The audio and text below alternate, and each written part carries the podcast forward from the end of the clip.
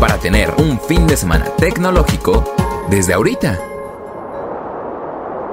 El mundo está devastado. La naturaleza comienza a reclamar su lugar en las ciudades, cubriendo los edificios. De pronto, una figura redonda de color rosa llega al sitio y absorbe un vehículo corroído por el óxido. Un destello ilumina la escena. Y es entonces cuando aparece Kirby, convertido en un automóvil.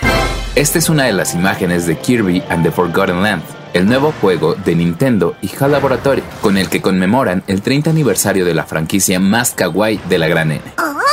Se trata de la primera aventura en tres dimensiones de Kirby. Su historia comienza después de que un vórtice absorbe el mundo del protagonista y lo lleva a un sitio devastado, similar a la Tierra, en donde deberá rescatar a un montón de Waddle Dees secuestrados.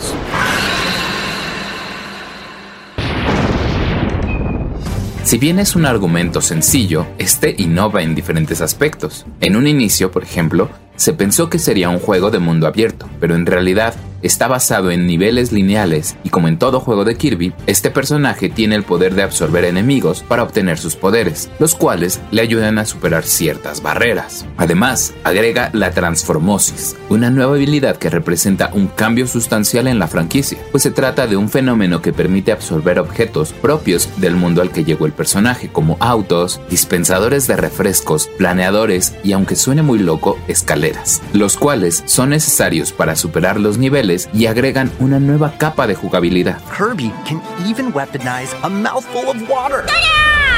Kirby and the Forgotten Land también es congruente con la historia de la franquicia, pues su nivel de dificultad no es alto y se basa en una experiencia de exploración y diversión.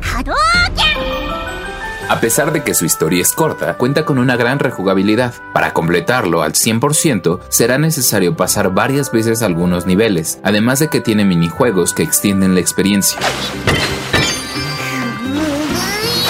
Para los usuarios de Nintendo Switch, este juego debe estar en su catálogo, pues incluso recuerda a otros títulos como Super Mario 3D World, Super Mario Odyssey o Captain Toad, además de que representa un cambio fresco para la franquicia.